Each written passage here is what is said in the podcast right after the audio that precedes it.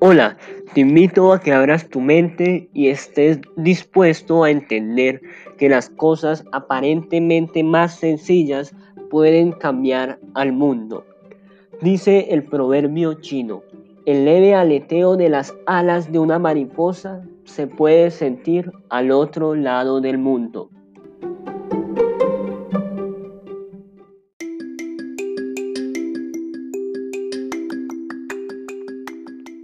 Soy Jonathan Fajardo y les doy la bienvenida a este capítulo en el que vamos a ver la conexión de una inmensa nube de datos en la que se encuentra todo aquello que alguna vez has visto en internet y la conexión con las esponjosas nubes que se encuentran viajando de un lugar a otro en el cielo. Vamos a imaginar esas nubes blancas y esponjosas en el cielo que parecen algodón. Estas nubes que son más frecuentes en el cielo son las estratocúmulos. Las estratocúmulos cubren el 45% de la Tierra. Prácticamente son como una cobija blanca sobre los océanos. Se ven al despegar de un avión, se ven desde la superficie terrestre, reflejan la luz del sol tienen un efecto de enfriamiento sobre la superficie de la Tierra y también se refrescan ellas mismas al liberar calor a la atmósfera. Pero ahora el cambio climático amenaza con alterar todo este proceso al llegar más gas invernadero a la atmósfera. El gas que se encuentra sobre las nubes dificulta que las nubes se enfríen, enviando calor hacia arriba y el enfriamiento es muy, importante porque es lo que nutre a las nubes, las mantiene con vida.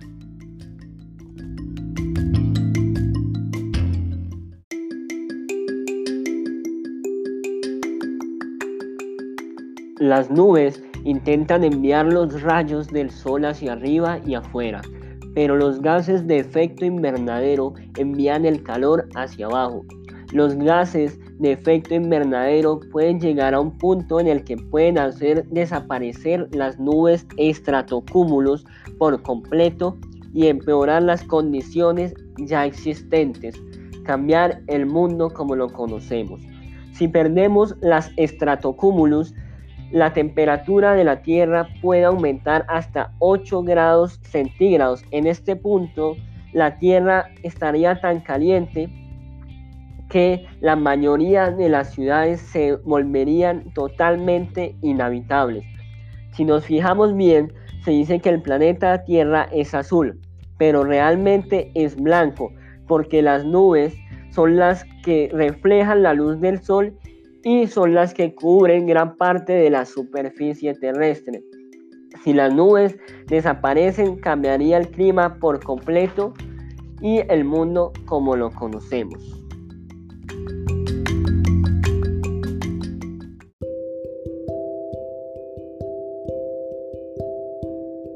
Pero qué curiosas son las nubes. ¿A quién no le gustaría ser una? Van por el mundo viajando de un lugar a otro a donde las lleve el viento.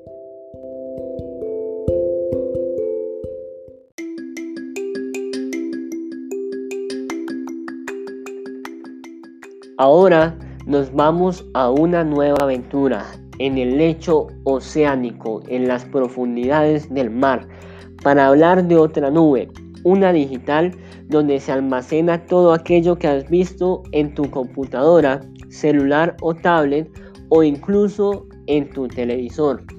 Una nube donde se almacenan los datos mejor conocido como Internet, en donde ya hay más de 2 millones de kilómetros de cableado en el fondo marino conectando de un continente a otro es suficiente cableado para ir y volver a la luna tres veces, pero es necesario para asegurar esta facilidad de conectividad.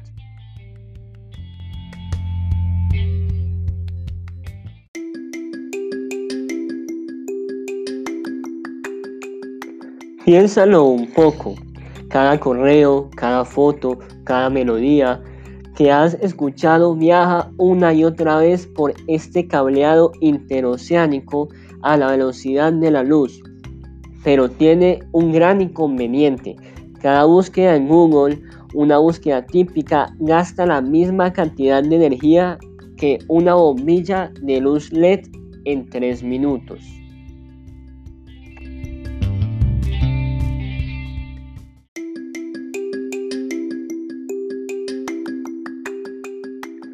Ahora imagina cuántas búsquedas haces en un solo día, en una semana cualquiera y en un año cualquiera. Y ahora multiplica eso por la mitad de la población del mundo. Bastante inmenso. Y ahora imagina esa demanda que aumentó en épocas de pandemia. En realidad la nube nos cuesta una cantidad de energía inmensa aproximadamente el 2% de la deuda en electricidad de todo el mundo, mucha de la cual viene de recursos no renovables. Emite tanto CO2 como toda la industria de aerolíneas y entre más CO2 emitimos, más cálidos y caóticos se vuelven nuestros océanos y más cableado interoceánico va a ser necesario y la nube está en peligro. Y no solo la nube digital está en riesgo, también nuestras esponjosas nubes debido a las altas emisiones de CO2 por parte de nuestra nube digital.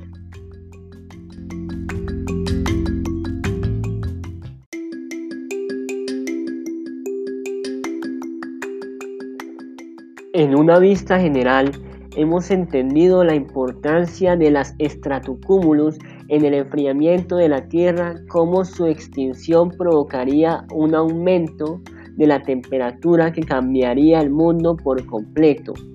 También la importancia de mantener a nuestro planeta cubierto de nubes, los gases de efecto invernadero y cómo están extinguiendo las nubes y cómo la extinción de una nube prácticamente sería como romper el cielo.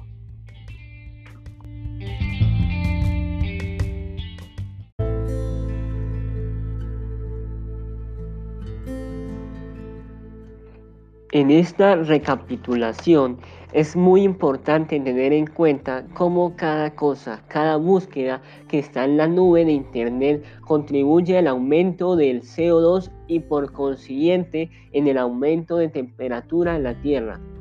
El cableado interoceánico tan largo como para ir a la Luna y tan solo imaginemos la gran cantidad de recursos no renovables que se usaron para la creación y los que van a necesitar las futuras generaciones para crear mucho más cableado interoceánico a prueba de tiburones y a prueba de las tempestades que el fondo marino puede ofrecernos. La gran cantidad de energía que se gasta en una simple búsqueda en la nube es un importante factor porque Ahora imaginemos el gasto que se tuvo en pandemia cuando la virtualidad se convirtió en el único medio de trabajo, conectividad, estudio y se ha convertido en la nueva normalidad.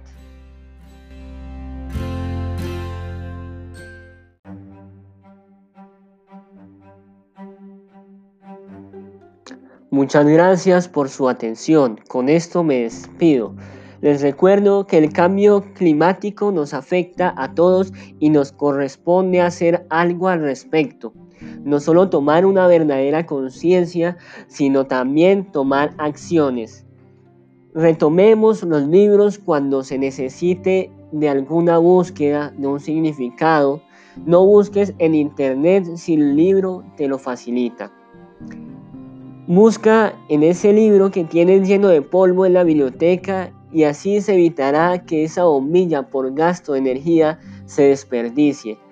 No se trata de dejar de usar Internet, es una gran herramienta a la que se debe sacar provecho, pero hagamos que cada búsqueda, que cada bombilla encendida cuente. Muchas gracias, hasta luego.